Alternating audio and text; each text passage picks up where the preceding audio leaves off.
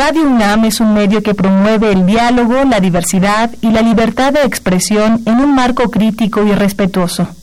Los comentarios expresados a lo largo de su programación reflejan la opinión de quien los emite, mas no de la radiodifusora.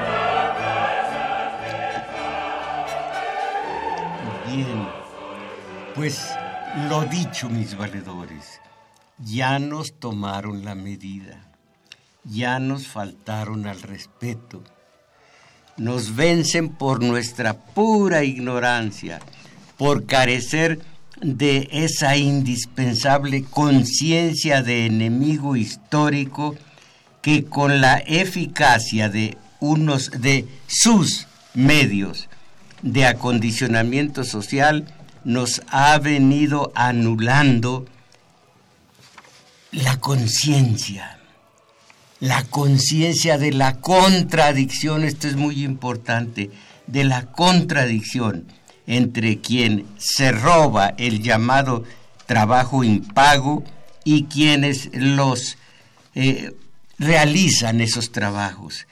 Eh, los, trabajan todos los días, todos los días. Eh, y el enemigo histórico los despoja de su trabajo. No voy a leer ya. Miren ustedes, dos temas traigo para comentario, pero creo que solamente voy a poder hablar de uno de ellos. El famoso, la, la falta, la carencia de, de gasolina. Y después algo fundamental, mucho más importante, porque no se trata de algo pasajero, sino algo hasta ahora permanente, ese trabajo impago, ese, esa gratuidad que da el obrero a su empleador, a su patrón, de una manera totalmente gratis, una manera gratuita, algo horroroso. Esto lo voy a tratar después. Ahora la, eh, eh, la carencia de gasolina. Está, es un problema eh, que, que se produce por, por, estos días. Y curiosamente ese enemigo histórico, esos plutócratas, esos oligarcas, esos empresarios y comerciantes tienen sus propios periódicos eh, eh, su tele y su radio comercial con los cuales eh, protegen sus intereses. Y para ello, ellos son reaccionarios y sus periódicos y sus teles y sus radios también.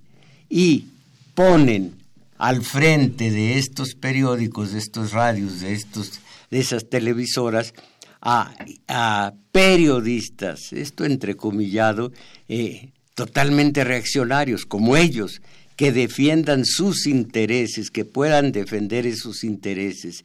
Entonces, eh, que además son voceros de los propios patrones, de los que ganan muy buen, muy buen dinero de veras.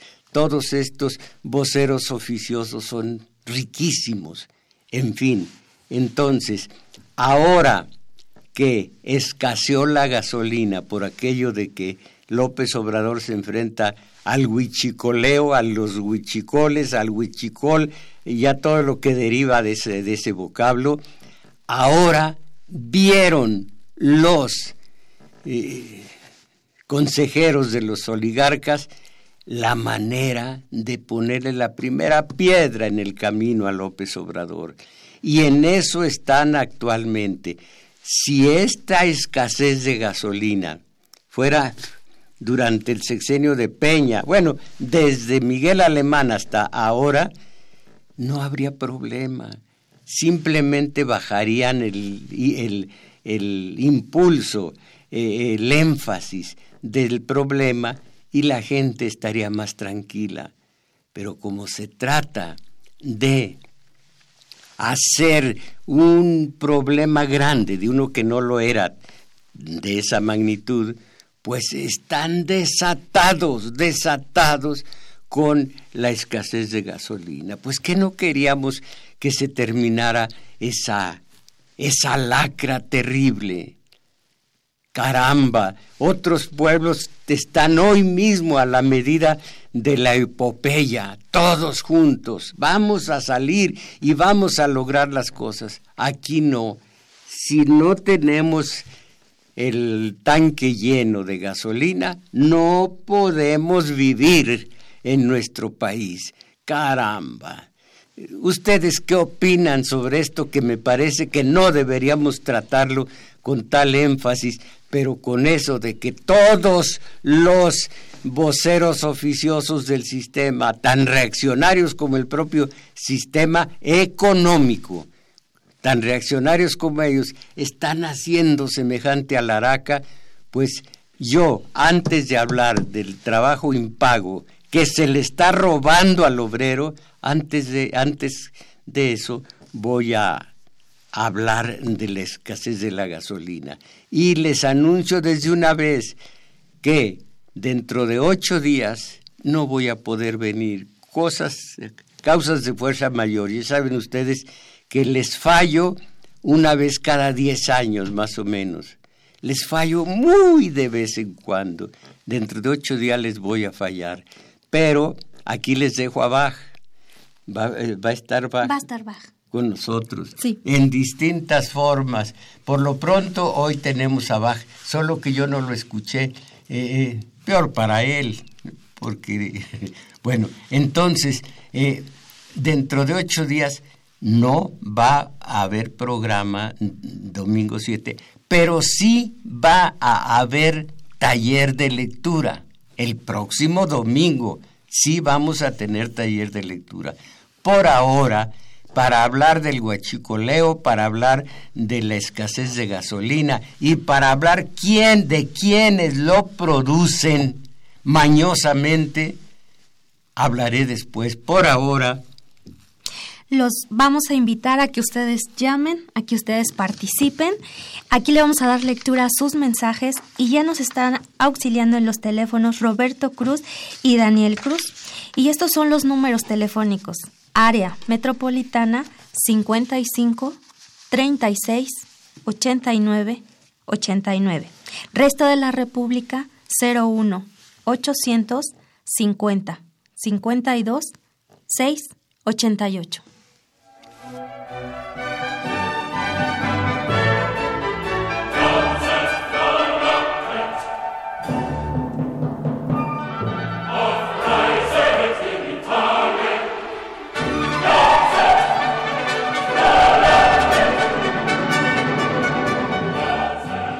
Miren ustedes, estamos inscritos todo el mundo. Comenzó con Estados Unidos, con Chile. Estamos inscritos en ese, en ese programa, en ese estilo económico que se llama neoliberalismo. Es terrible, es crudelísimo para la gente pobre, es muy duro. Voy a hablar del neoliberalismo y de esa maniobra perversa de los oligarcas para eh, eh, producir la escasez de gasolina. por lo pronto leo que es uno de los nombres, el, el neoliberalismo, uno de los nombres que se usa para describir una ideología económica. También se puede llamar capitalismo corporativo, globalización corporativa, globalización y hasta la economía, también así se suele llamar, economía suicida. Esta ideología es la que actualmente domina las políticas de la economía global. Aquí hay una explicación breve de cómo se creó el neoliberalismo, cómo llegó a dominar el mundo económico, cómo el neoliberalismo afronta, afronta sí, y, además eh, afecta a los pueblos del mundo, cuáles son las patas, entre comillas, que sostienen a este monstruo y finalmente qué es ¿Qué otras formas hay de estructurar la economía? Bueno, entonces comenzamos. El, neoliberalismo. En el que eh, eh, me adelanto muchas, eh, varias páginas y comienzo con Keynes, un inglés, un economista inglés, el más grande posiblemente de los tiempos modernos. Primero está Adam Smith, está David Ricardo, están muchos más, pero últimamente Keynes, el inglés. Bueno, el keynesianismo es un sistema bastante... A ver, a ver, no, no. El keynesianismo eh, en, este, en este programa, en este modelo económico, el Estado imponía reglas y supervisaba el mercado para dirigir la economía hacia las prioridades que determinaba. No intentaba suplantar el mercado, más bien lo regulaba. Por ejemplo, los estados podían requerir que una parte de las ganancias de, las, de los inversionistas extranjeros se volvieran a invertir en el país o imponer aranceles a productos extranjeros para proteger a productores nacionales o podían intervenir en sus mercados nacionales para promover en objetivos públicos, eh, eh, promoverlos y así eh, adelantar, avanzar en el programa económico muy en un principio, cuando la revolución industrial, apenas los burgueses se fueron eh, eh, eh, afianzando en, su, en su estado de primero indefensión, se apoyaban en los campesinos y después apenas fueron creando sangre, comenzaron a exigir, primero se enfrentaron a los curas, luego al Vaticano, pero estaban muy anuentes a obedecer a los monarcas y de pronto contra los monarcas. Y ya que eh, crearon el Estado, ayudaron a crear el Estado, entonces impusieron esta regla. El Estado no intervenga en economía. La economía es de los economistas y de los comerciantes. No se metan para nada. Y el Estado solamente sirvió como árbitro, como árbitro entre las diferencias de eh, el, empleador y el empleado, porque el empleado siempre ha vivido en la injusticia y siempre ha vivido de mala gana con convivido de mala gana con los patrones, con el patroncito. Entonces, el Estado solamente, el gobierno, para nomás para entendernos, solamente servía de árbitro. Después, poco a poco, ya en México y en los últimos tiempos, cuando Miguel Alemán se creó el gobernante, eh, eh, el político comerciante o industrial, político industrial, y el industrial político. Entonces, desde Miguel Alemán hasta Peña, se trata de hacer negocios, primero negocios. se viva en Los Pinos o se vive en, otros, en, otra, eh, en otra entidad, siempre el hacer negocio. Peña trató de hacer negocio con, eh, eh, con Texcoco, junto con Slim y, tantos mega ricos. Peña con ellos, ellos con Peña. Eh, no había una diferencia muy notable, notable y notoria entre el, el mega rico y el presidente de México siempre juntos, siempre a la par, siempre beneficiándose económicamente. Con que Texcoco era, era beneficiar a la gente, sí, cómo no, beneficiar a la gente. Era tener un negocio gigantesco y una realización de primer mundo en un pueblo de pobres, en un pueblo de indígenas, en un pueblo de desempleados. Y ahí los que estaban empleados eran absolutamente hurtados en su trabajo por los, por los eh, eh, eh, industriales, todavía el día de hoy, industriales y comerciantes, los que van a verla a usted, a decirle que, a decirle que están desesperados, ¿por qué lo están? Pues son jovencitos que trabajan en, en tiendas y, y, los explotan, los negrean, porque trabajan por, les pagan por catorcena, por quincena, pero son tres tipos de, horarios. El más amplio son de 12 horas, 8 horas, 4 horas. Y el de ¿Hasta de 12 horas? Sí. ¿Y 8 horas? 8 horas, de 4 horas y les pagan muy poco, muy poco creo que dos mil y tantos a la quincena, ¿no? Mil setecientos. Mil setecientos a la por, por algo se hacen ricos. Y otra cosa, por algo, hasta ahora, desde Miguel Alemán, el presidente de México, estaba afianzado como garrapata al negocio, a la industria, al comercio, a la riqueza.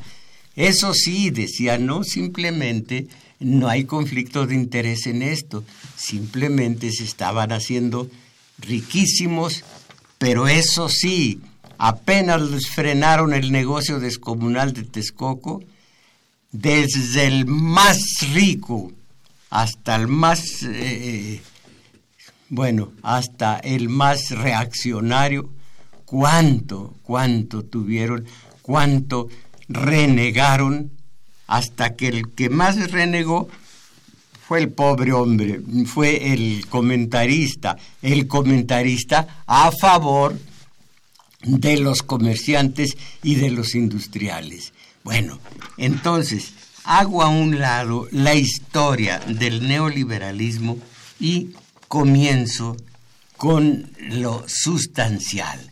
Ah, bueno, primero fue Keynes, el keynesianismo que quería que de nueva cuenta el Estado se encargara de la parte del negocio, de la parte de la industria, de la parte del comercio.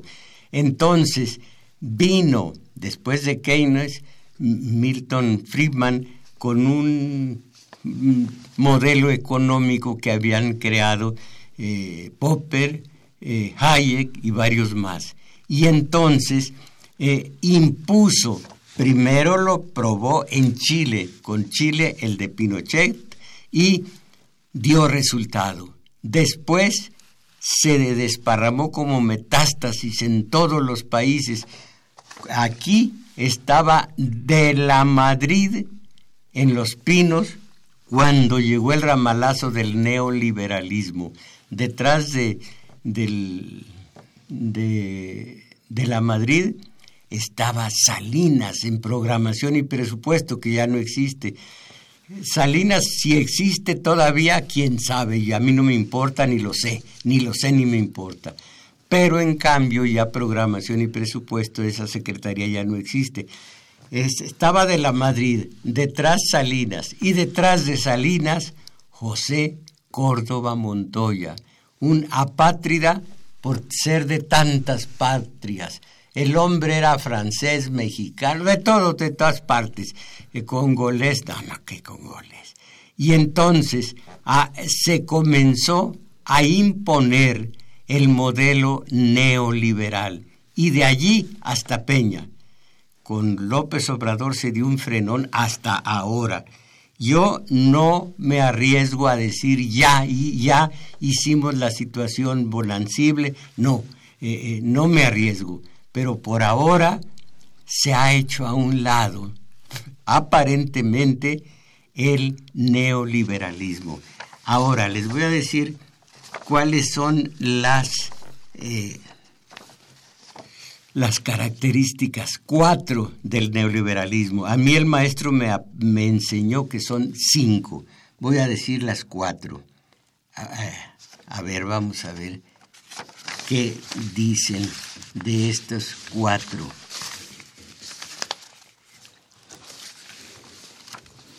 Eh, conocer los ejes que determinan el modelo político neoliberal es muy importante para ubicar a los que, aun negándolo, encajan en ese esquema. Ahora lo vamos a oír.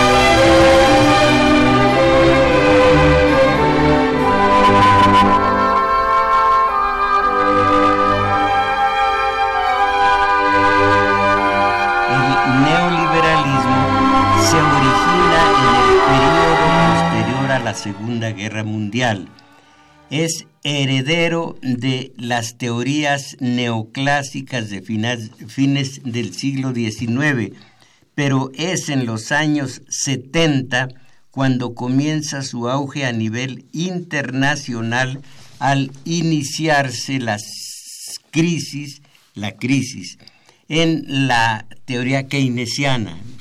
Eh, ya vino Milton Friedman que no pudo encontrar respuestas a diferentes problemas que han angustiado al mundo en las últimas décadas. Esto fue el principio del neoliberalismo. Así que en el keynesianismo el Estado imponía reglas y supervisaba el mercado para dirigir la economía hacia las prioridades que determinaba no intentaba suplantar el mercado, más bien lo regulaba. Y, aquí vienen algunos ejemplos, después los leeré. Pero lo principal es, es ver estos, los valores o reglas intrincadas del neoliberalismo. Conocer los ejes que determinan al modelo político neoliberal no es al modelo, sino el modelo pero en fin, aquí dice al modelo político neoliberal, es muy importante para ubicar a los que abnegándolo encajan en ese esquema. Es lo que ya había yo leído para ustedes. Y comienza con lo siguiente.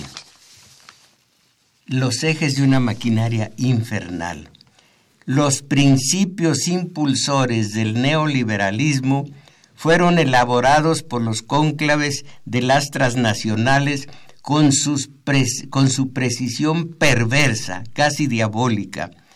Eh, la Comisión Bildenberg y la Comisión Trilateral fueron los cenáculos que agruparon a los más influyentes, a las más influyentes personas, siguen siéndolo, del mundo de la política y de los negocios mundiales, dedicados, oigan esto, a buscar el mantenimiento de lo que denominan la estabilidad de las políticas globales. Eso es lo que busca, la estabilidad de las políticas globales, que impulsan la consolidación de un inmenso poder centralizado que tiene en el monetario internacional, el Banco Mundial y la OMC, la Organización Mundial de Comercio, sus más eficaces instrumentos de control y dominación. Este agio internacional, el monetario internacional, el Banco Mundial, estos nacieron en 1944 en Bretton Woods y con ello comenzó las grandes, grandes deudas externas de los países nuestros, de Iberoamérica concretamente. Claro que la deuda externa viene desde hace muchísimo, desde el siglo XIX, pero estas deudas, como la que dejó Peña, son inauditas. Entonces, todas vienen del agio internacional. Entonces, eh, vamos a ver, las tesis que sostienen son pocos, las tesis que sostienen esos Bilderberg y, y la trilateral son poco conocidas y por lo mismo no están sujetas a escrutinio por parte de la sociedad, pese a que esta es su principal objetivo e inerme víctima. No dejan entrar a ningún periodista, nadie asiste a sus eh, juntas anuales. Bueno, cuatro son los ejes. Este es lo importante, grábenselo. Este es su enemigo, este es el industrial. Y que no me digan que gracias a estos industriales adelanta México, progresa México. 52 o 54% de los mexicanos son pobres. 12 o 14 de, de estos millones son indigentes. Entonces, cuatro son los ejes que sustentan la infernal maquinaria. El primero de los ejes, o la primera de las tesis. Los humanos están motivados por el interés personal, expresado fundamentalmente por la búsqueda incesante de la ganancia financiera. Esto comenzó con la revolución industrial, ganancia financiera, las buscas, las ganancias, las utilidades. Este es el principio y el fin de todo. Por eso nosotros, ustedes y yo no estamos a la medida del neoliberalismo, porque se trata de que están motivados por el interés personal. Y en otros he recopilado varias, varias eh, formas de ver el, el neoliberalismo. Este, este mismo número uno en otra versión es fundamentalismo del beneficio individual. En otro más está fundamentalismo, este es lo mismo, la mejor manera de servir al interés común es permitir que cada cual defienda sus propios intereses, ya que los intereses de proteger el interés común mediante toma de decisiones colectivas distorsionan el, el, mecanismo del mercado, dicen ellos. Y miren qué curioso, en el medievo, en la Edad Media, lo colectivo era todo y el agio no se permitía. Lo colectivo, la colectividad era todo. Ahora, individualismo a ultranza. Nada más. Entonces, seguimos con el, el número dos, que es mente transaccional. Mente transaccional significa que todo lo que ven ustedes lo van multiplicando en su mente, lo van restando en su mente, van haciendo eh, eh, algunas operaciones aritméticas de modo tal que sepan dónde está el dinero, cómo se puede sacar y qué pueden hacer con él. Mente transaccional, búsqueda sin trabas del interés personal. Para ello es necesario guiarse por una única consideración, comillas, maximizar los beneficios sopesando los riesgos fuertes a los que, perdón, a las recompensas, contrastando el riesgo con la recompensa. Imaginen, hay otra cosa, son nerviosísimos los eh, neoliberales, todos los capitalistas son nerviosísimos, no quieren que les toquen sus intereses.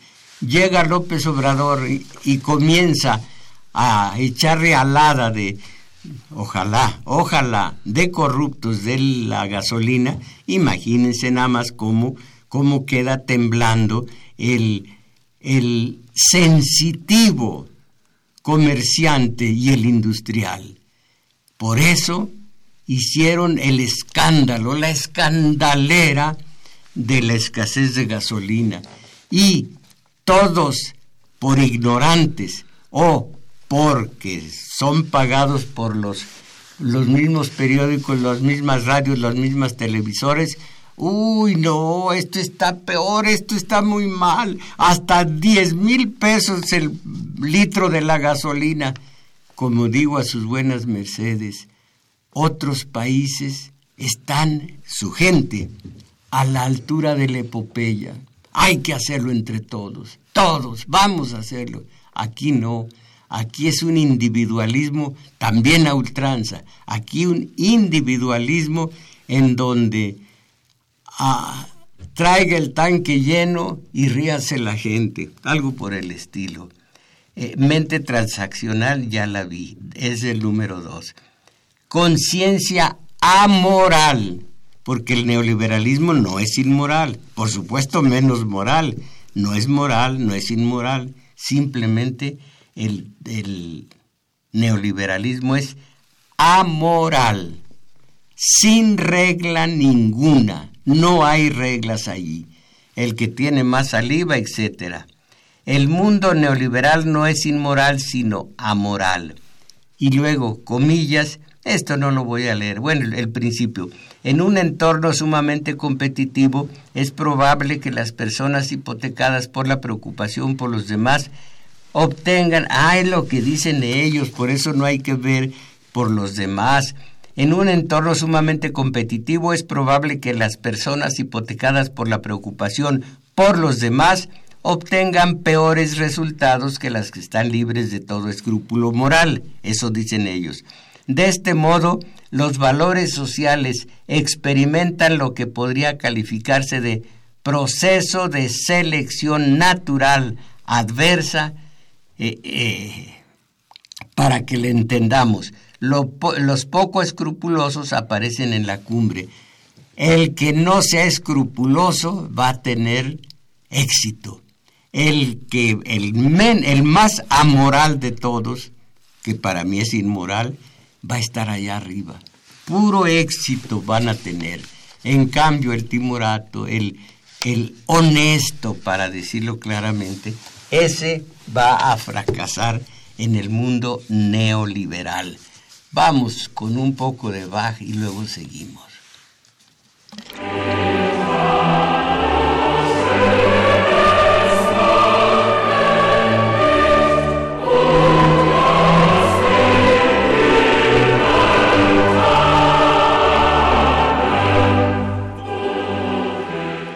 La regla número cuatro del neoliberalismo. Ausencia de institucionalidad y de reglas sólidas. Realmente no hay reglas. La única regla es que no hay ninguna. Ausencia de institucionalidad y de reglas sólidas. Comillas. La gente intenta adaptar las reglas para su propia ventaja. En este sentido, la regla es que la regla, en este sentido la regla es que las reglas se desechen, apliquen, refuerzan o manipulen según el interés del que pueda exponerlas. Válgame, se desechan las reglas, se aplican, se refuerzan o manipulan según el interés del que pueda imponerlas. Estos cuatro elementos componen la estructura mental neoliberal, como puede observarse al descomponerse las instituciones políticas de México, se fueron incubando los elementos determinantes para ser absorbidos por el modelo neoliberal y, producir, y producirlo en sus aspectos torales. Pero faltó uno, el que a mí me enseñó el maestro, y, y lo voy a leer para ustedes. Pero aquí está. Pero se encuentra también base del neoliberalismo, está la radiactividad, eh, la reflexividad reflectiva. Caramba, pues esto es, es una especie de trabalenguas. Pero base también del neoliberalismo está ahí la radiactiva reflexividad, maniobra consistente en influir en las masas sociales una mentira, eh, infiltrar una mentira en las bases sociales. Miren ustedes, imaginen que los industriales tienen exceso de, de carne de res. Bueno, pero ese es eh, perecedero, hay que buscar un producto que no sea perecedero. Bueno, eh, vamos a imaginar que se trata de huevo y tienen huevo a pasto y quieren desecharlo. Entonces filtran una mentira para que al final de cuentas resulte verdad. Dicen, va a haber una escasez terrible de huevo. Y vámonos sobre los huérfanos, sobre los, sobre los blanquillos, se dice en el pueblo. Vámonos sobre los blanquillos porque van a escasear y a comprar blanquillos con los agachados. A comprar blanquillos una y otra y otra. Y que es, efectivamente escasea el huevo. ¿Por qué? Por las compras de pánico. Esto es facilísimo de entender y facilísimo de aplicar cuando se tiene poder eh, económico de otro tipo. Facilísimo de entender que por eso nos vencen por nuestra pura ignorancia. Esta es la reflectividad, la reflexividad, perdón. Te están diciendo que va a faltar la gasolina, que va a faltar, que va a escasear, que va, que va a estar a 60 pesos el litro. Ah, pues vamos con bidones, cubetas, nicas, todo lo que se pueda. Y ya faltó la gasolina, ya escaseó la gasolina. Esta es la reflexividad. Esta es una de las más perversas formas de manejar a los aturdidos, a los mediocres, una forma de manejarlos porque no vemos por México, no vemos que estamos con López Obrador para que dejen de robar lo que robaban, mil y tantas pipas y eh, mil y tantas eh, tomas clandestinas y todo lo demás. No, nosotros no. Nosotros queremos gasolina y no queremos sufrir. Y si es posible, tráiganos, una hamaca, tráiganos un, un colchón de agua para estar plácidamente eh, recostados. No queremos sufrimiento. Ah, pero que no se venga el 16 de septiembre porque el 15, desde el 15, son unas borracheras. Viva México, México vive, eh, eh, México vive, lo decía López Portillo. Todo esta patriotería barata, cuando se trata de sacar la casta por el país, no a caer redonditos en la trampa de los oligarcas por medio de su tele, de su radio, de sus periódicos en menor medida, los periódicos casi no se leen. Va a faltar, va a escasear, no vamos a tener gasolina, ¿qué vamos a hacer con los vehículos? Caramba, esto son los, estas son las cinco bases, son los cinco ejes de, del neoliberalismo que comenzó en Chile después de que Popper eh, Hayek y varios economistas más. Eh, Popper no es economista, él es filósofo, pero para el caso es igual. Después de eso, a estas alturas el neoliberalismo está ordenando, mandando, diciendo lo que se tiene que hacer. No más que López Obrador, por ahora, va en otro sentido. Y yo, que tengo vehículo, mi Volks cremita, voy con él.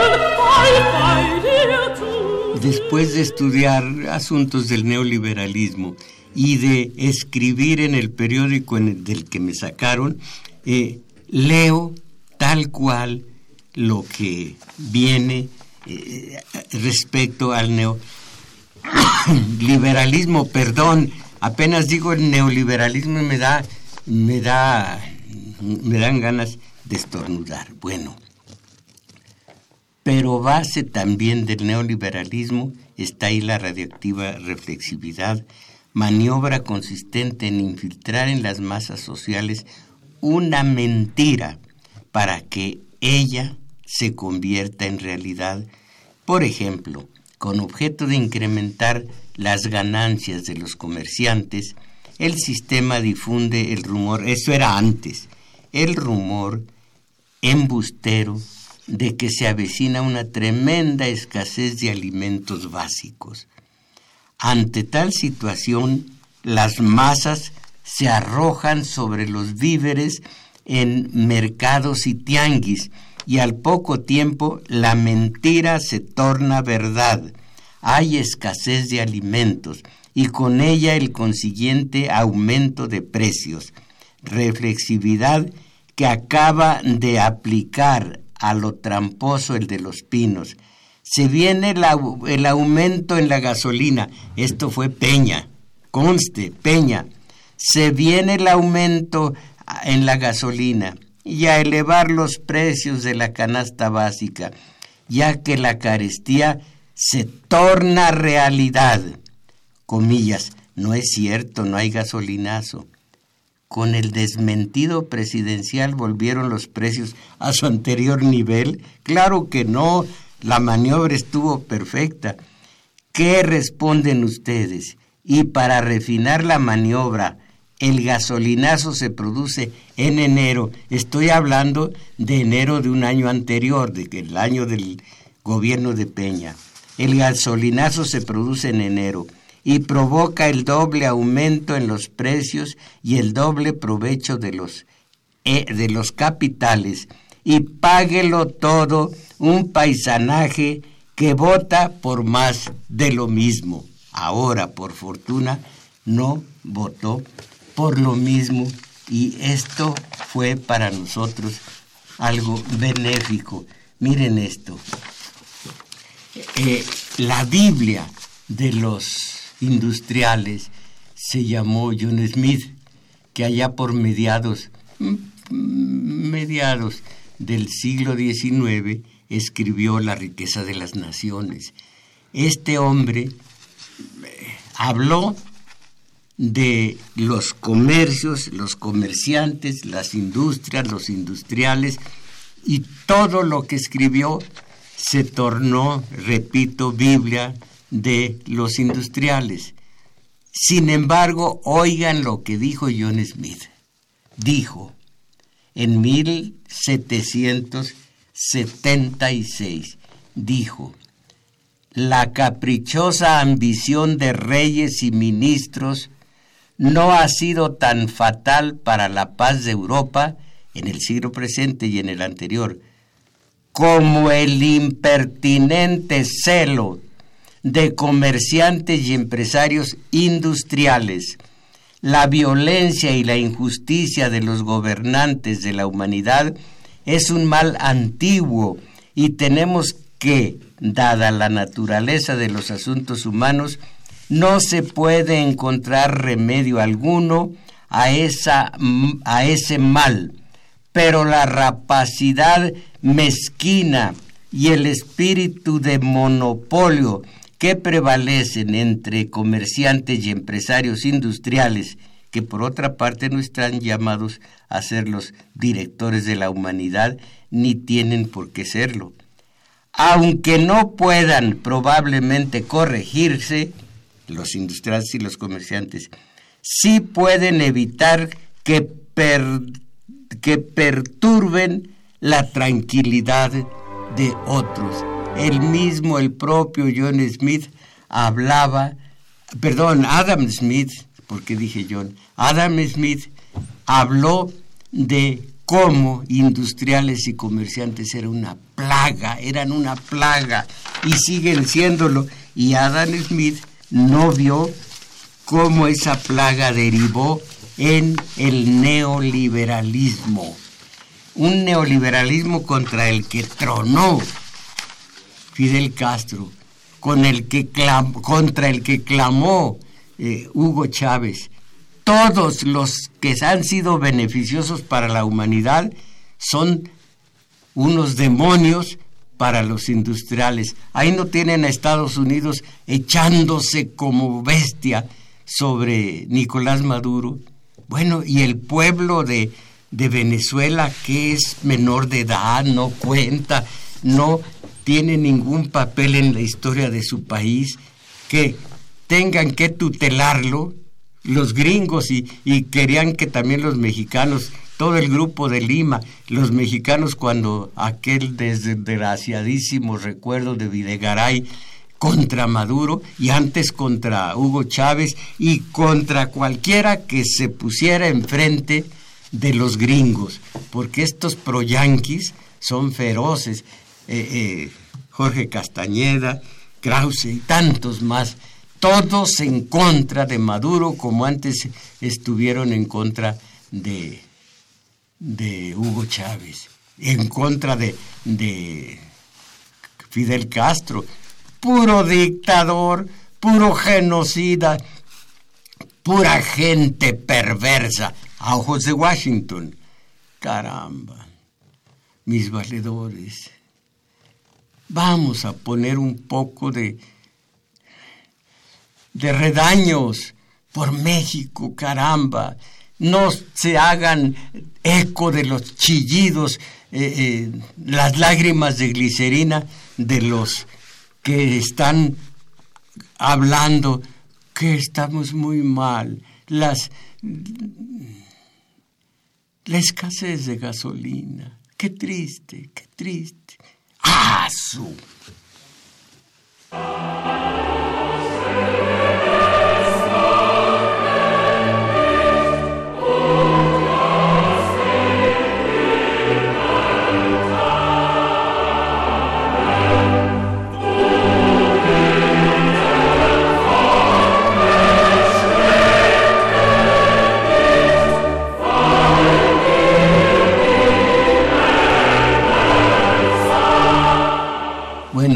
de nuevo a sus buenas mercedes. Hoy, como cada domingo, tenemos en el Juglar, Centro Cultural El Juglar, nuestro taller de lectura de una a dos y fracción de la tarde. Ayer, como cada sábado, tuvimos nuestro taller de teoría política de 11 a 13 horas. Allí hemos hablado no solo del trabajo impago, sino también de la escasez de gasolina, pero desde, desde la parte racional, no irracional como se las están enjaretando a los mediocres, a los pusilánimes, a los miedosos, a los manipulables, a los enajenados, a todos los teletoneros. Bueno, vamos, estamos hablando de la gasolina, del huachicoleo, del trabajo impago, todo esto si lo supieran los, los, eh, los obreros, los trabajadores, si lo supieran, pero ¿qué van a saber? Ya ni, no saben ni qué es huelga, una huelga, cuándo han hecho una huelga, después de que los maltratan, después de que les quitan su dinero. Diga el verbo, compañera, diga el verbo que inventaron estos jóvenes, eh, el verbo, eh, el, ¿qué me hacen? No me matan, no me roban, pues sí me roban, pero me negrean. Me negrean. Me negrean. Esto lo inventaron los jóvenes desesperados que reciben menos de dos mil pesos a la quincena por trabajar doce u ocho horas con toda, con, porque se los ordenan los comerciantes y los, y los industriales. ¡Qué terrible!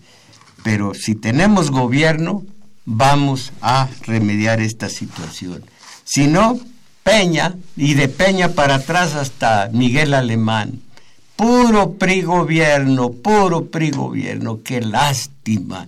Bueno, dentro de ocho días no tendremos domingo 7, pero sí tendremos taller de lectura sí, desde, allá donde tengo que ir por fuerza, me voy a, manejando al taller de lectura, al juglar, en Adolfo, en, ¿cómo se llama? El, eh, Manuel, Manuel M. Ponce, a ver, dígalo.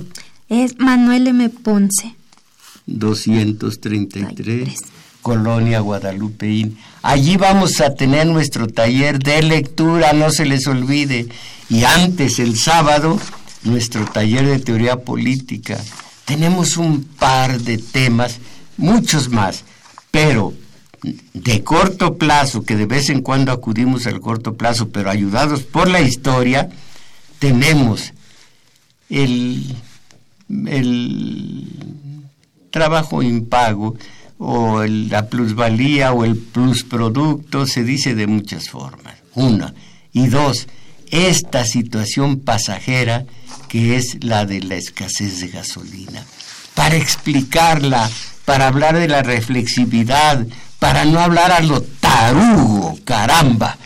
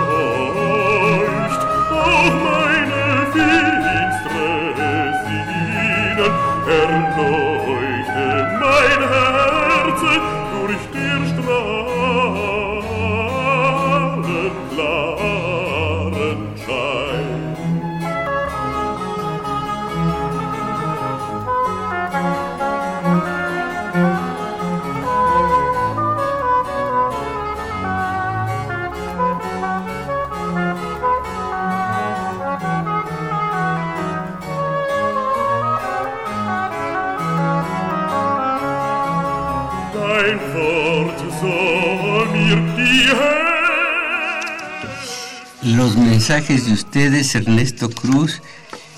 Ocurrió hace semanas un sabotaje al metro y al agua del Cutzamala. Ahora sabotean los ductos de gasolina. Esos saboteadores quieren que siga el bandidaje de antes. Eh, y Lorenzo Márquez, maestro, lo que dice usted es verdad, sin embargo, producto de ello, tengo un problema existencial gracias a que le creo ha acabado por destruirme experimentalmente. Lorenzo Márquez, eh, no le entiendo, gracias a que le creo ha acabado por destruirme experimentalmente. Pues no le entiendo y si es yo, si soy yo, ¿quién es? No entiendo. Ramón Maldés Hermosillo Sonora, es triste ver la pasividad y la falta de reflexión ha hecho que en México la clase media se transformara en clase mediocre. Ah, qué bien. Mm, sí. Mm. Beatriz Olivares Estrada, Tlalpan. Yo uso bicicleta para apoyar la medida. Informo que en este momento se está congregando cerca del domicilio de López Obrador para hacer una marcha vivo a una cuadra de aquí. Qué hermoso, señorita Beatriz Olivares. Dijo yo, bicicleta. No me acuerdo quién es más. ¿Quién más usa bicicleta? Yo, maestro. Ah, sí. Yo fuera bicicleta. Sí. Sí. sí. Así que no necesita andar lloriqueando con que ese tipo nos vino a, a, arruinar la vida. Yo pura bicicleta, muy ah, ecológica. qué, susto. Ah, Eduardo Benavides, eh, Morelia, Michoacán. Siguen los gasolinazos. Ahora las gasolineras tienen que comprar al doble el precio de la gasolina, que se les surtirán los huachicoleros de, de cuello blanco. Ernesto Robles, Plan México, maestro, omite los siguientes puntos. En el neoliberalismo es la burguesía financiera la que prevalece, se crea por, por desigualdad las actividades financieras en Estados Unidos. Roberto Ávila Gómez, con respecto a la, a la declaración de bienes de López Obrador, no detalla. No detalla. ingeniero Roberto Ávila Gómez, échele un telefonema. No detalla las regalías por venta de sus libros. Si yo llegara presidente de México, qué bueno estaría. Eh, tendría que decir que el Fondo de Cultura Económica me entregó regalías como 20 años de estar eh, vendiendo los libros, pues como dos mil pesos eh, en 20 años.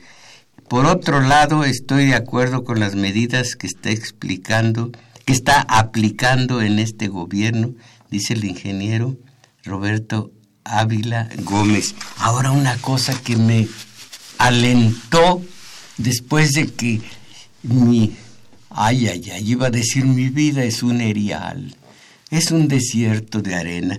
Bueno, yo estaba desconsolado, ¿por qué tendrán mis, mis paisanos mexicanos? Escuché a uno de los, de los peores detractores de López Obrador que dijo, dijo hoy en el en el había en el válgame, pues en la computadora dijo no hay que ser mezquino, hay que entender que este hombre sí está haciendo las cosas bien porque teníamos que teníamos que hacer sí, ya, ya. Lo dijo eh, eh, Diego Fernández de Ceballos, Estuvo bien. Eh, eh, Belén Cortina, lo voy a extrañar en el próximo domingo, pero veré los videos. Eh, Tomás Mojarro oficial por YouTube. Belén Cortina, gracias. Pues ya me hicieron la seña de que me calle. Me voy a callar, ¿sí? y digo a sus buenas mercedes que dentro de ocho días no, pero dentro de 15 días con más ánimos.